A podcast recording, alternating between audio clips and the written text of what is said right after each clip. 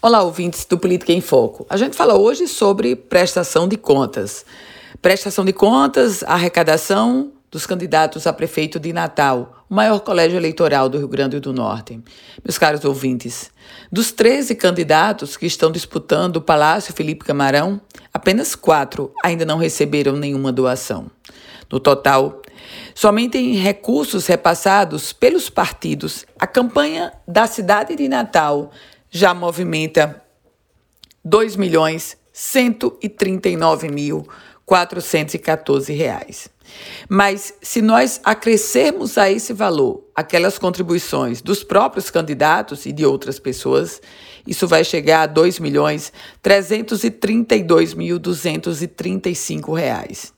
Ou seja, a verba repassada pelos partidos corresponde a 91,7% de toda a verba arrecadada para a campanha eleitoral. E lhe digo mais: os candidatos que mais arrecadaram dinheiro de suas legendas foram Hermano Moraes e o prefeito Álvaro Dias. No caso de Hermano e do prefeito, cada um recebeu dos seus partidos, ou seja, do PSB, no caso de Hermano, do PSDB, no caso de Álvaro Dias, 500 mil reais.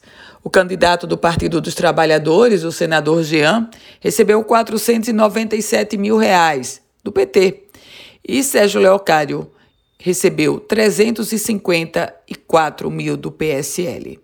O deputado Coronel Azevedo recebeu do PSC 166.755. E com isso, está composto o ranking dos candidatos que mais receberam recursos partidários neste processo aqui na cidade de Natal. Eu volto com outras informações aqui no Política em Foco com Ana Ruth Dantas.